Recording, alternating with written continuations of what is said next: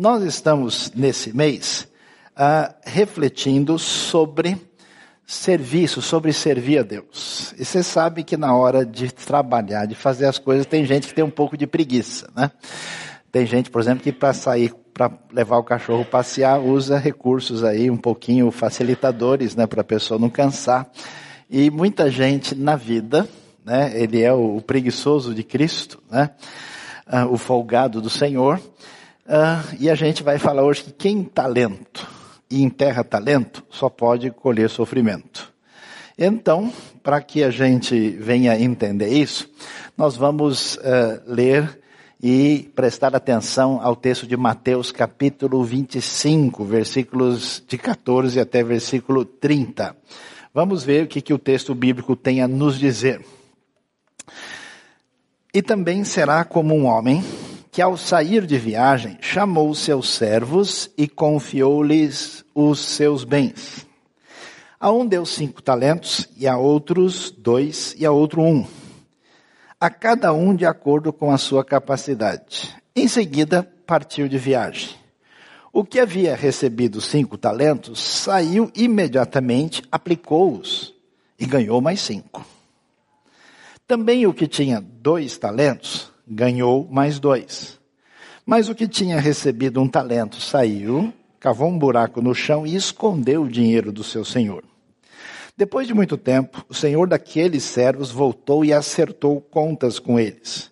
O que tinha recebido cinco talentos trouxe os outros cinco e disse: O senhor me confiou cinco talentos. Veja, eu ganhei mais cinco. O senhor respondeu: Muito bem, servo bom e fiel. Você foi fiel no pouco e eu o porei sobre o muito. Venha e participe da alegria do seu senhor. Veio também o que tinha recebido dois talentos e disse: O Senhor me confiou dois talentos, veja, eu ganhei mais dois. O Senhor respondeu: Muito bem, servo bom e fiel, você foi fiel no pouco, eu porei sobre o muito. Venha e participe da alegria do seu Senhor. Por fim veio o que tinha recebido um talento e disse: Eu sabia que o Senhor é um homem severo, que colhe onde não plantou e junta onde não semeou. Por isso tive medo Saí e escondi o seu talento no chão. Veja, aqui está o que pertence ao Senhor. O Senhor respondeu: servo mau e negligente. Você sabia que eu colho onde não plantei, junto onde não semeei? Então você devia ter confiado meu dinheiro aos banqueiros, para que quando eu voltasse o recebesse de volta com juros. Tirem o talento dele e entreguem-no ao que tem dez. Pois a quem tem, mais será dado, e terá em grande quantidade. Mas a quem não tem, até o que tem lhe será tirado. E lancem fora o servo inútil, nas trevas, onde haverá choro e ranger de dentes. Bom, quando a gente lê essa história, esse texto, que a gente lê bastante, mas é interessante que dos textos bíblicos, dos 1189 capítulos da Bíblia, talvez seja um dos textos menos utilizados pelas comunidades evangélicas. É mais comum você ver esse texto sendo abordado em outros ambientes do que em contextos evangélicos.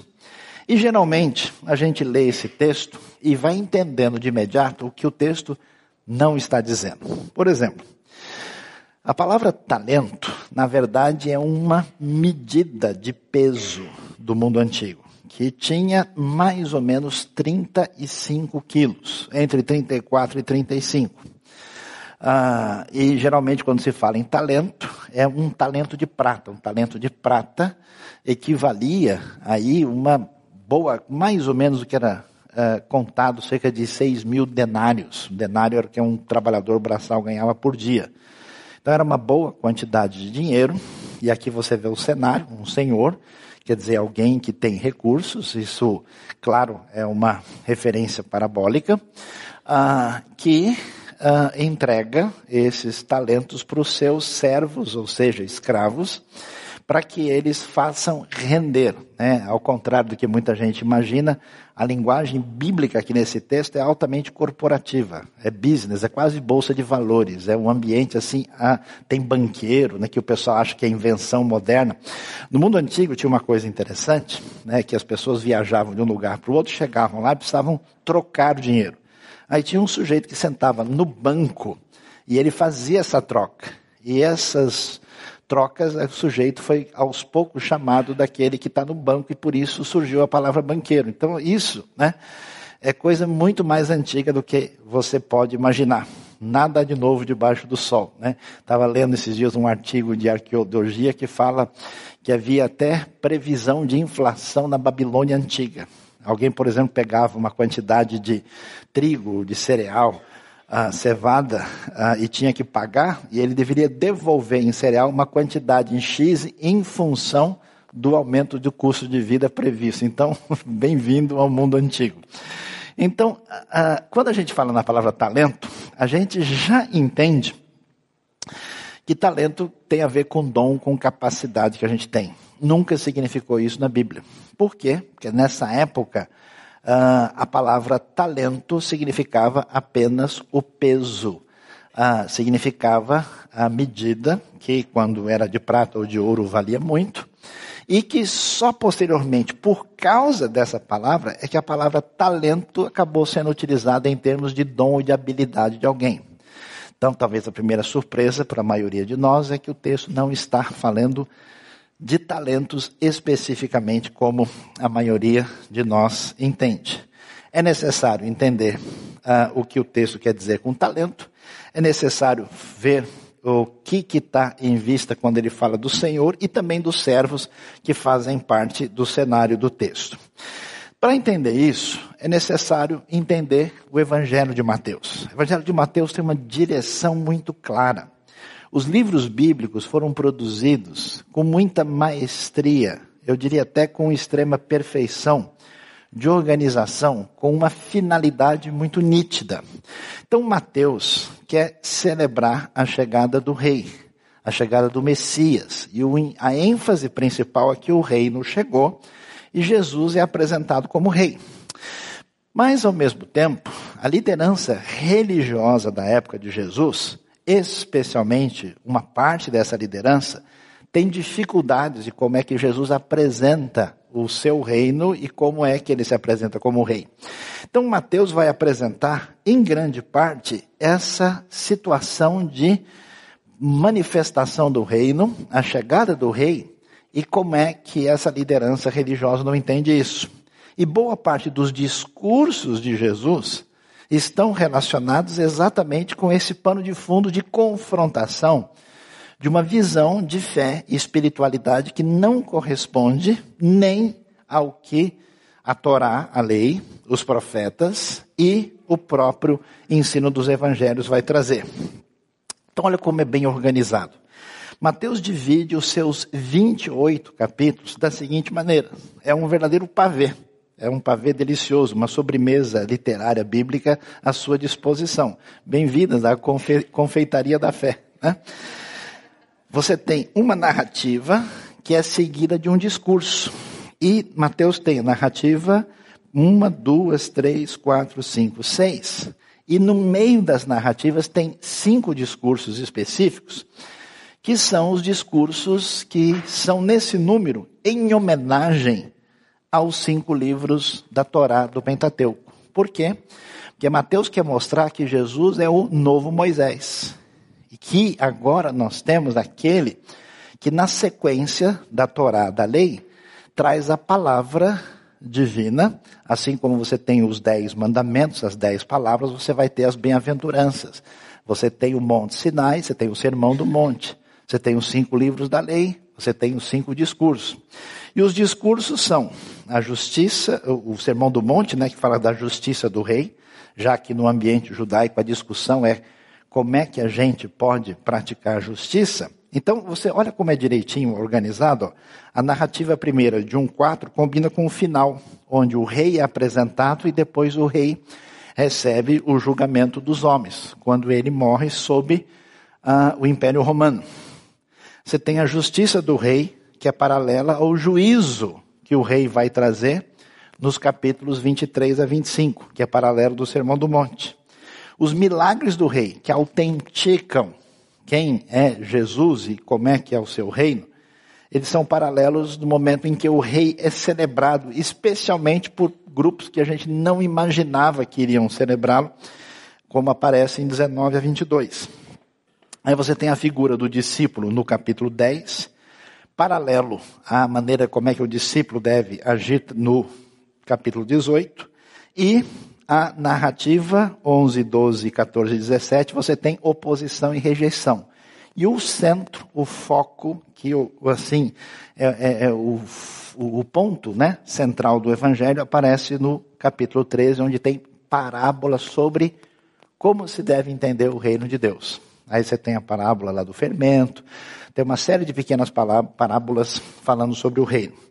Então, o que, que é interessante, importante a gente observar, que esse texto do capítulo 25 está falando do juízo que virá da parte do rei, e é um texto essencialmente escatológico, que fala da vinda do juízo, porque esse rei que vem e não é entendido, é desprezado e não é compreendido por quem mais a gente imaginaria que iria compreendê-lo, esse rei é tão rei verdadeiramente que ele virá trazer o juízo e haverá separação daqueles que o receberam daqueles que o rejeitaram. Olhando para isso, a gente então chega nos capítulos propriamente ditos, onde você vai ver a palavra dura de Jesus sobre os líderes religiosos no capítulo 23. Você vai ver, pode ver um discurso muito detalhado, especialmente ah, ah, sendo dirigido contra os escribas, pessoas que copiavam ah, os manuscritos da lei e os próprios líderes religiosos, especialmente no caso os fariseus. Aí você tem as diversas palavras sobre a vinda do juízo futuro e do reino futuro, trazendo profecias falando dos sinais que ah, acompanharão a vinda de Cristo, a perseguição que acontecerá contra a comunidade da fé, a tribulação, fala-se de uma grande tribulação, particularmente Mateus 24, Lucas 21 e Marcos 13 vão mencionar essa grande tribulação. Depois, quando o evangelho é pregado, o evangelho do reino será pregado a todas as nações, então virá o fim. Mateus 24, versículo 14. O surgimento dos falsos cristos e falsos profetas que enganarão a muitos, e se possível fosse, enganariam até os escolhidos. E os dois servos, aqueles que faz a coisa com prudência e atenção, e aqueles que rejeitam isso, aquele que faz a sua casa aí devidamente ou indevidamente, mostrando os dois comportamentos, e a gente chega no 25. E o 25 vai ter três textos importantes. A parábola das dez virgens, que envolve o cuidado e o preparo para a vinda de Cristo. Os três servos, que são exatamente o a questão dos talentos, né, que é o servo do cinco, do dois e do um, e os bodes e ovelhas que são separados no final do capítulo e termina com foco na questão da vida eterna. Então, esse Jesus que os religiosos não estão entendendo, que parece alguém que não é tão importante assim, ele é o Messias, o Filho do Homem, o Emmanuel, o Deus conosco, o Senhor. Então, a pergunta que se levanta para entender a questão dos talentos é o que vai contar no dia do juízo. Porque essa é a questão. Quando ah, todos forem comparecer diante de Deus, o que, que vai ser considerado? Quando a gente lê o texto, algumas pessoas ficam incomodadas, porque aqui ah, os que estão Uh, trabalhando com esses talentos são chamados de servos. E há uma discussão interessante que as pessoas dizem, não, mas se eles são servos e eles têm talentos na mão, eles têm que ser cristãos convertidos, então esse texto não pode estar falando do juízo, mas está falando do galardão, do tribunal de Cristo, aquilo que nós encontramos em 1 Coríntios capítulo 3, de jeito nenhum. Primeiro que a palavra servo, que em muitos casos significa escravo, ela em vários textos da Bíblia não significa convertido. Nabucodonosor da Babilônia é chamado meu servo, porque ele serve aos propósitos de Deus. Então, aqui o contexto não é esse. Por que é que os servos aparecem aqui? Porque os religiosos da época de Jesus se enxergam como servos de Deus, como pessoas que estão em sintonia com a obra de Deus. Jesus está fazendo um contraponto. A pergunta que é levantada é: vocês querem saber mesmo quem é aprovado diante de Deus? Que tipo de postura vai fazer sentido? E surpreendentemente, a resposta de Jesus tem a ver com efetividade, tem a ver com produtividade, tem a ver com resultado final no contexto aí de produção diante de Deus. Uma coisa surpreendente que a gente dificilmente costuma considerar. Aliás, não tenho visto muita gente sugerindo isso. É interessante é que, portanto, talento, um grande estudioso, grande intérprete do Novo Testamento, um estudioso alemão chamado Joaquim Jeremias, apesar desse nome ele não é português, ele é alemão mesmo, né? E Joaquim Jeremias, que tem estudado muito o livro de Mateus, ele chegou a sugerir que a ideia de talento aqui estava ligado com a palavra de Deus, a Torá, a lei em si que ah, os religiosos tinham ah, recebido, estava em suas mãos e eles deveriam ter tido um resultado com isso e não tiveram. É possível. Mas é possível que isso envolva mais a ideia da dádiva divina, da ação de Deus na história, de trazer a sua revelação, a sua bênção, a sua graça, a sua salvação, que é disponibilizada para todos os homens e de uma forma que essa salvação, que essa ação de Deus, ela é poderosa, ela é salva, mas ela age com uma variedade de pessoa para pessoa. Tanto é que é interessante, você lembra da, da parábola da semente que é lançada e uma parte cai no caminho, outra parte ah, os espinhos sufocam, outros passarinhos levam, tal, o sol, e aí uma parte cai em terra boa que produz de maneira diferente. Então, essa distinção talvez esteja em vista aqui. Não tem dúvida, não há qualquer possibilidade de outra interpretação. O Senhor claramente é Jesus. E os servos são divididos: os que são aprovados e os que são reprovados. Como é que a gente entende o ensino de Jesus aqui? Bom, o reino chega o reino chega com essa manifestação do poder salvífico de Deus e o poder da graça divina. E essa ação do reino, apesar da salvação ser uma coisa simples que atinja todo mundo que recebe a Cristo Jesus de fato e crê no seu coração, a salvação depende da fé. O resultado do desdobramento da salvação e da ação de Deus na vida das pessoas não é o mesmo sempre.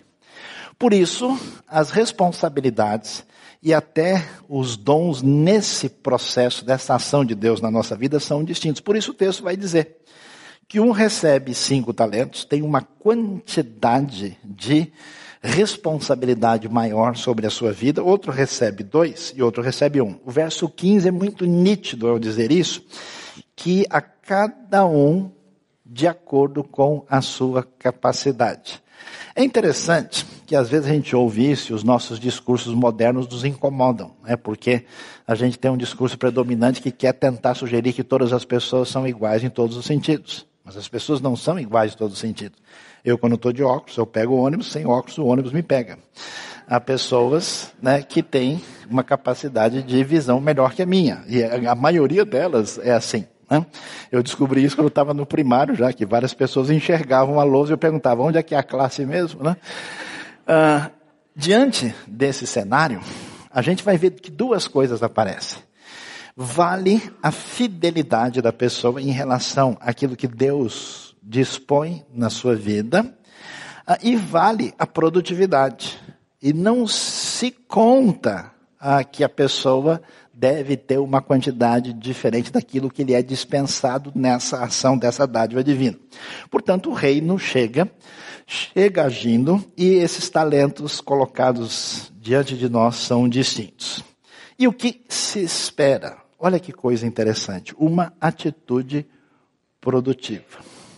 Muitos estudiosos têm tentado entender porque em vários momentos da história em vários uh, contextos sociais, de nações, de povos, a gente encontra uh, situações onde você uh, tem grande progresso, desenvolvimento, bem-estar. Em outros ambientes isso parece ser uma realidade impossível.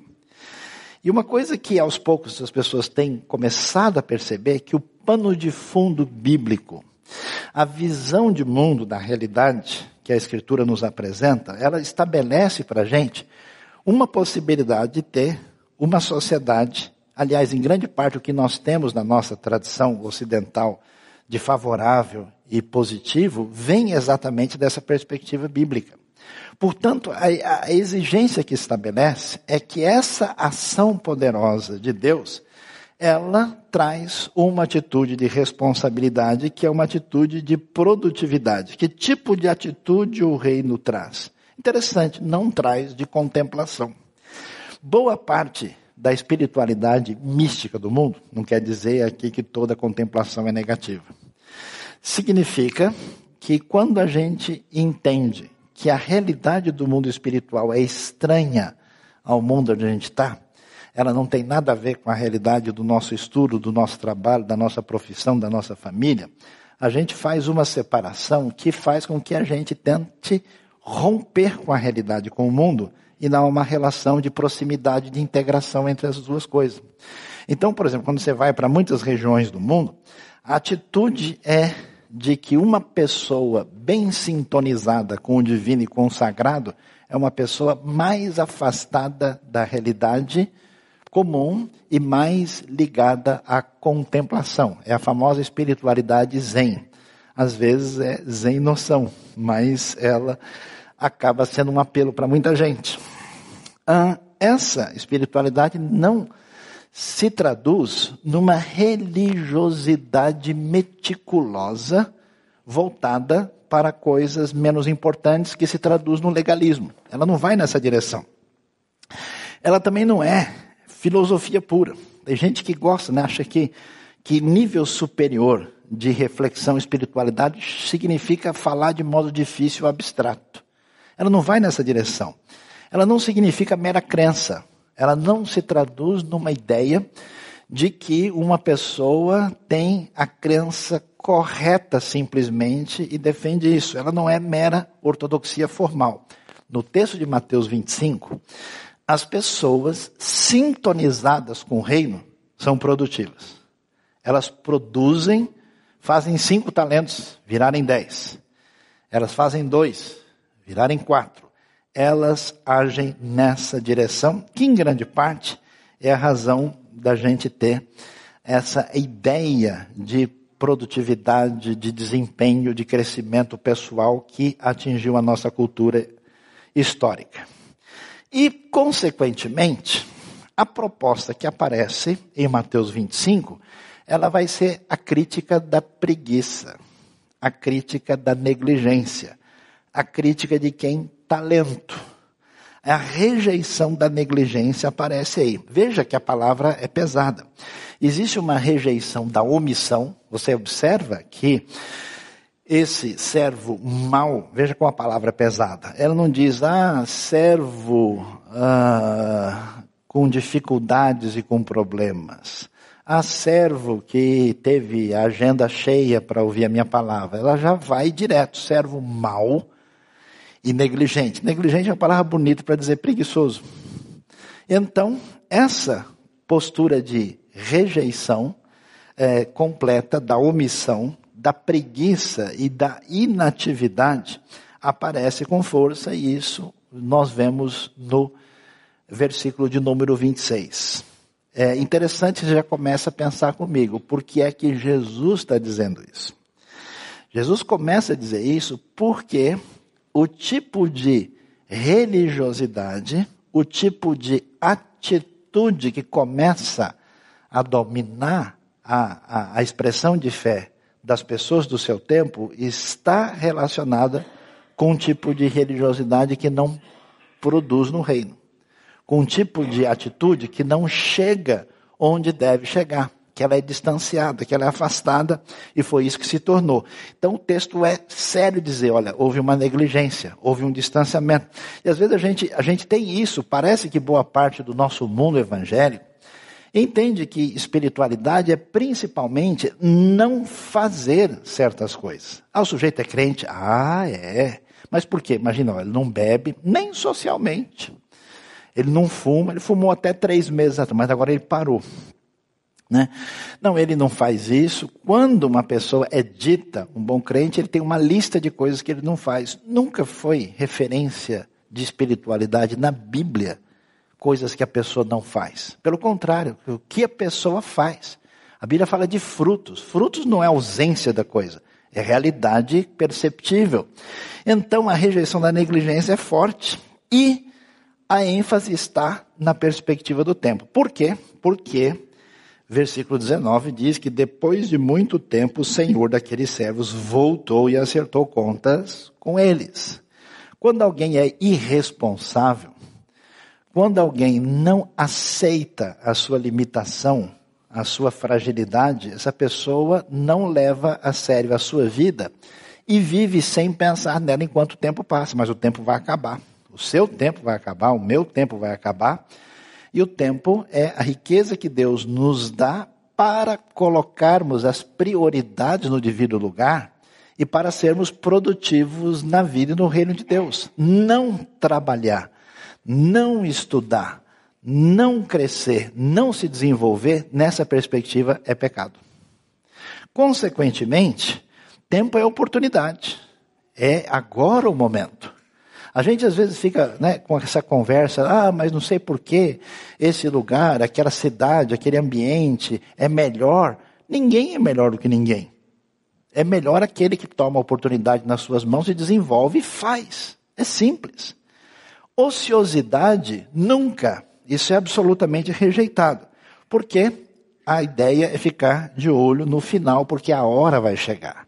A ideia era que nós temos um senhor rico que tem os seus bens, entrega e vai fazer uma viagem e diz: olha, ele vai chegar. E, a ideia é interessante porque viagem de senhor rico dos tempos antigos não tem como saber quando é que ele volta. Ele vai chegar a qualquer hora e você precisa prestar contas. Então nós temos que ter esse senso de urgência. Grande parte dos problemas do mundo, que a gente vê em quase todos os aspectos, eu acho que inclusive uma das crises que a gente tem no mundo hoje, geral, é essa falta de percepção da urgência das necessidades. Você vê, em quase todas as áreas do mundo hoje, uma série de serviços não funcionam porque as pessoas não estão nem aí porque estão fazendo. Não tem senso de urgência, não vê a urgência do tempo, não vê como esse tipo de alimento vai estragar, não vê como isso aqui pode se destruir, não vê como isso aqui pode se tornar um problema. Pessoas que ficam em fila de atendimento médico esperando quem está atendendo não tem urgência. O tempo está passando, nós temos que nos movimentar e fazer enquanto é possível. Então a perspectiva do tempo está aqui. Olha, o Senhor foi e vai voltar. Então preste atenção, a vida é uma e você precisa tratá-la adequadamente. E a maneira do texto lidar com isso é de juízo definitivo. É surpreendente porque a gente lê isso e fala, só porque o cara guardou talento, ele vai se dar mal assim? Como? Será que é isso mesmo? Exatamente. É isso mesmo. O juízo do texto é definitivo. A ideia é, olha o versículo 30, quando fecha o texto, como ele é forte. E lancem fora o servo inútil, quer dizer, ele deveria servir, ele não serviu. Portanto, ele é chamado de inútil nas trevas onde haverá choro e ranger de dentes. Não tem como transformar essas trevas em coisa melhor. Em tribunal de Cristo, em céu, eh, periferia do céu. Né?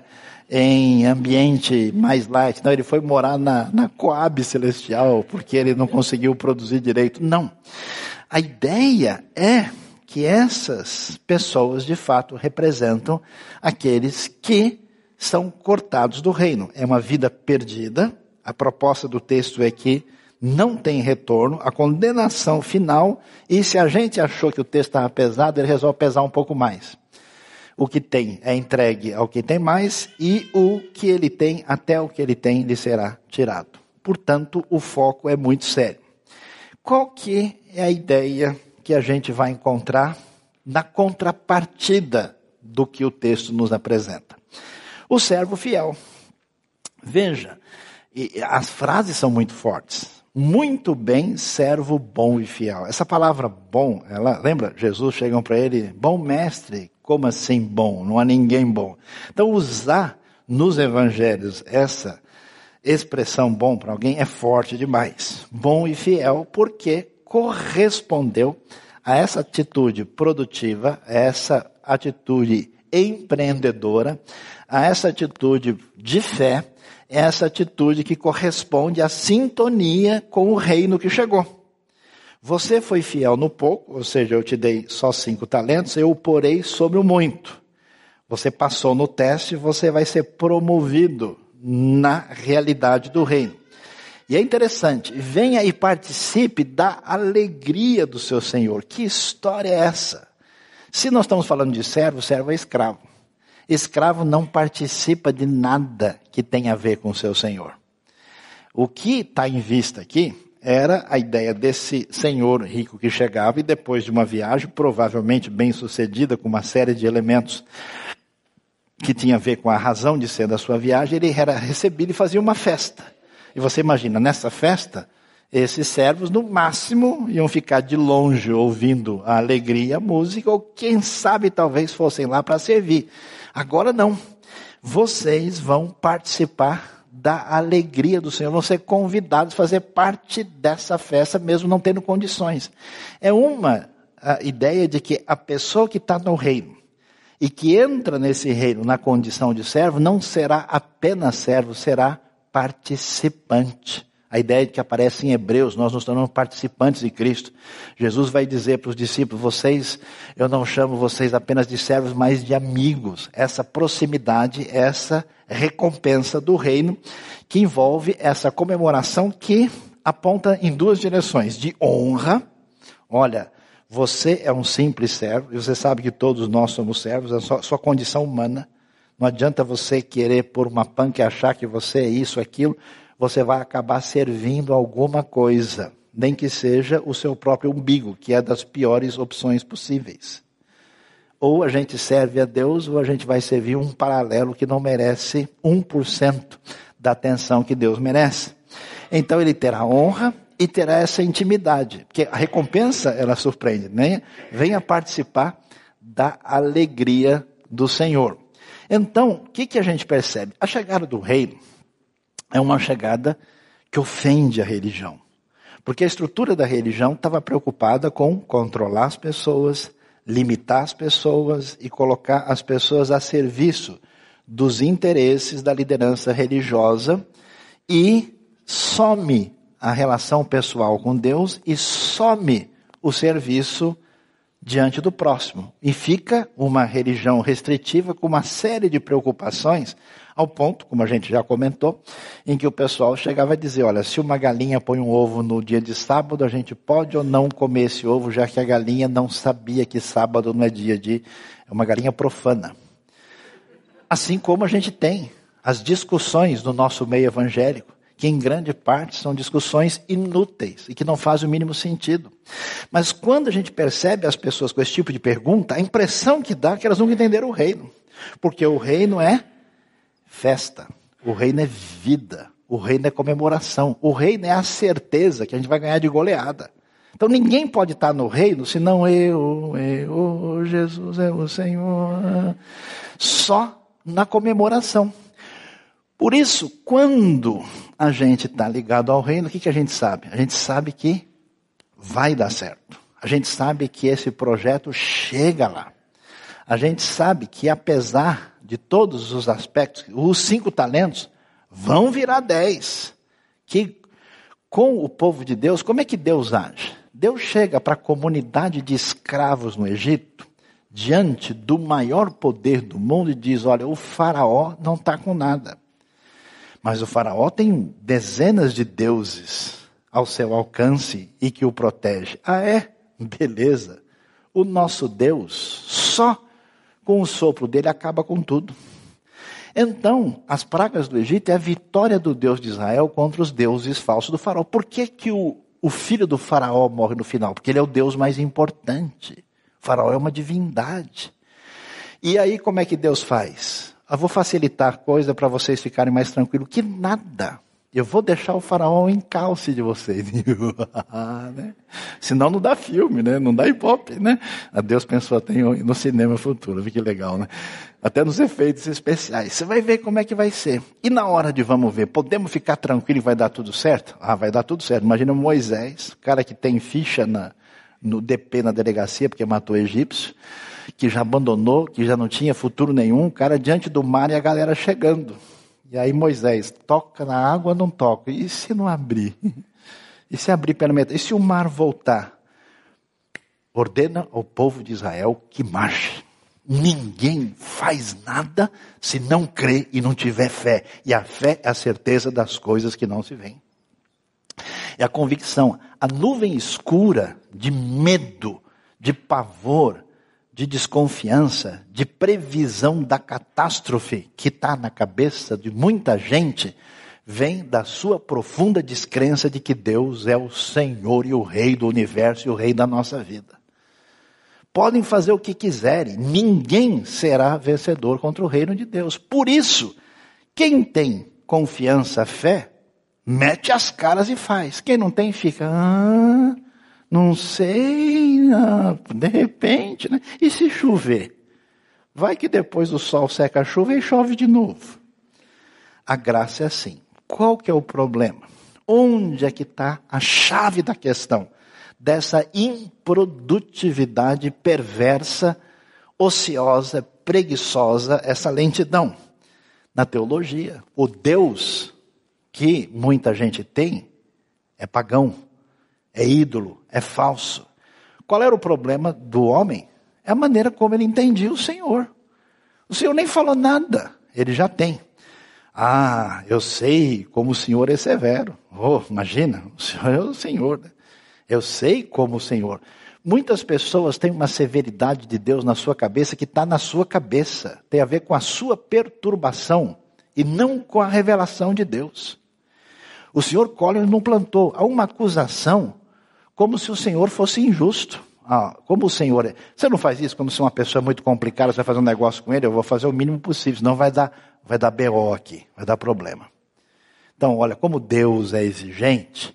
Eu conheço várias pessoas que se afastam de Deus, da Bíblia, do conhecimento da palavra, porque eles têm uma imagem sobre Deus criada pela religião e não pela palavra de Deus. Eu nunca me esqueço de um rapaz traumatizado a vida toda. Eu falo para ele, cara, esquece tudo, apaga, zera leia a Bíblia como se fosse um livro de literatura. Esquece tudo que você ouviu sobre Deus, religião, apaga zero e lê de novo. Você vai ver, tem outra história no meio que você nunca viu.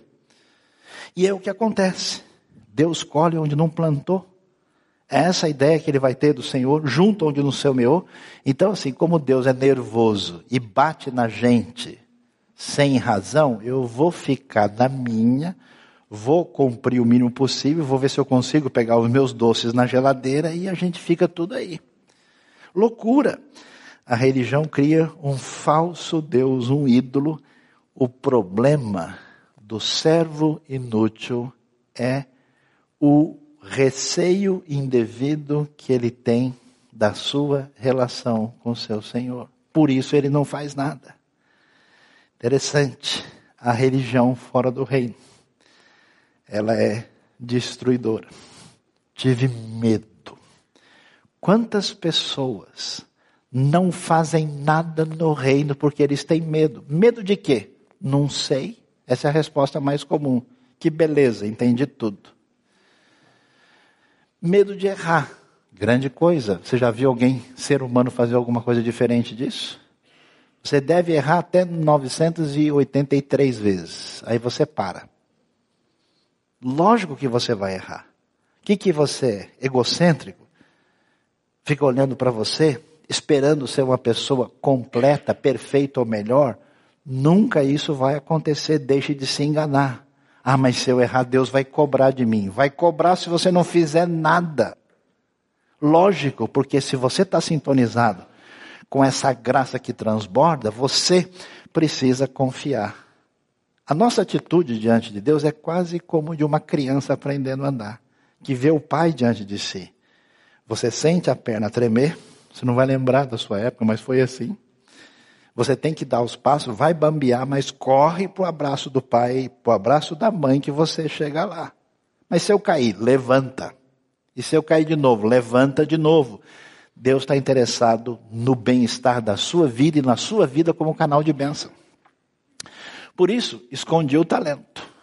Eu fico às vezes tão chateado, mas aborrecido. Eu conheço tanta gente que você percebe seu potencial, a sua capacidade, mas tem uma trava espiritual na sua vida.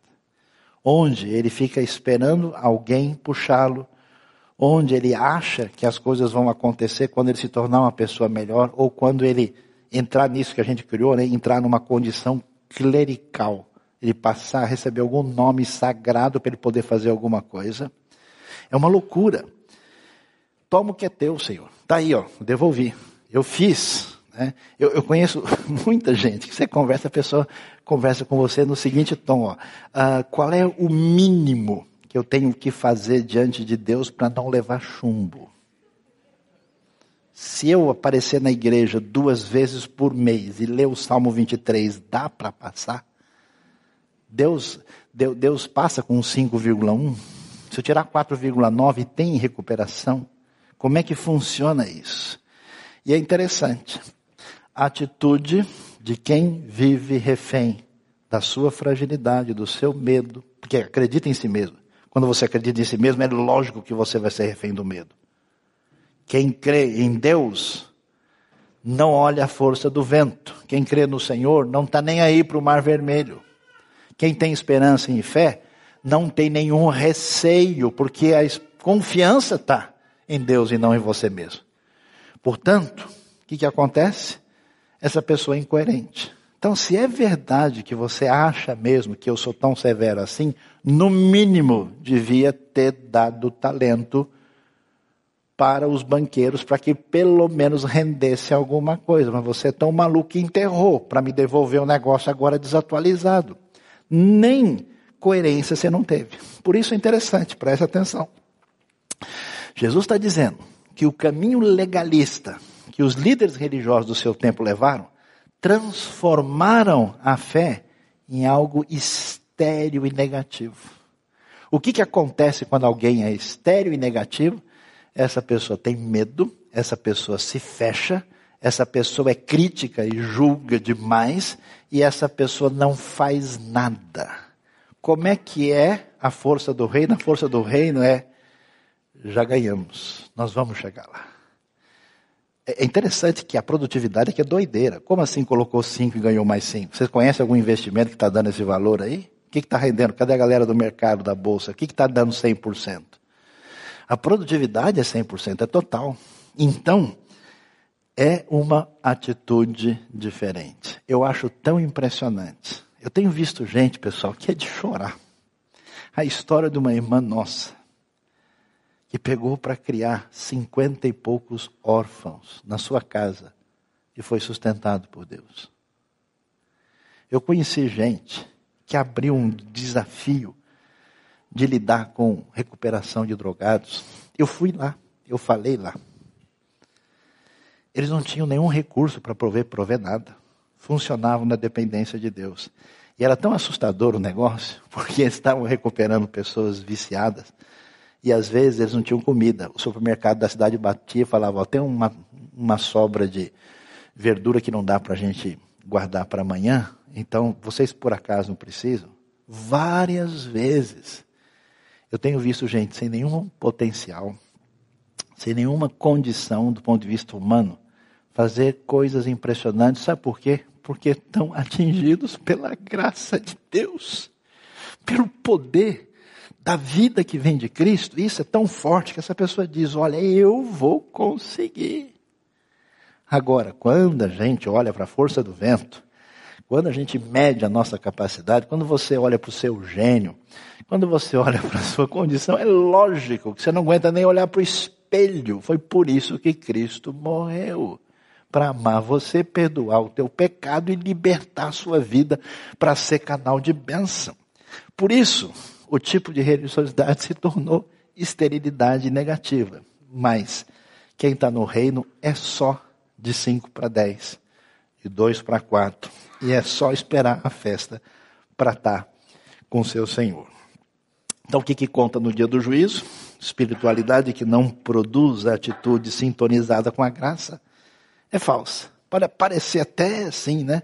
Assustadora, forte, mas não é verdadeira. O reino é alegre. O reino é feliz. O reino é vitorioso. O reino é exuberante. Quem fica parado está morto. Quem é refém do medo, do egoísmo e do ídolo que criou, de acordo com Mateus 25, não está no reino.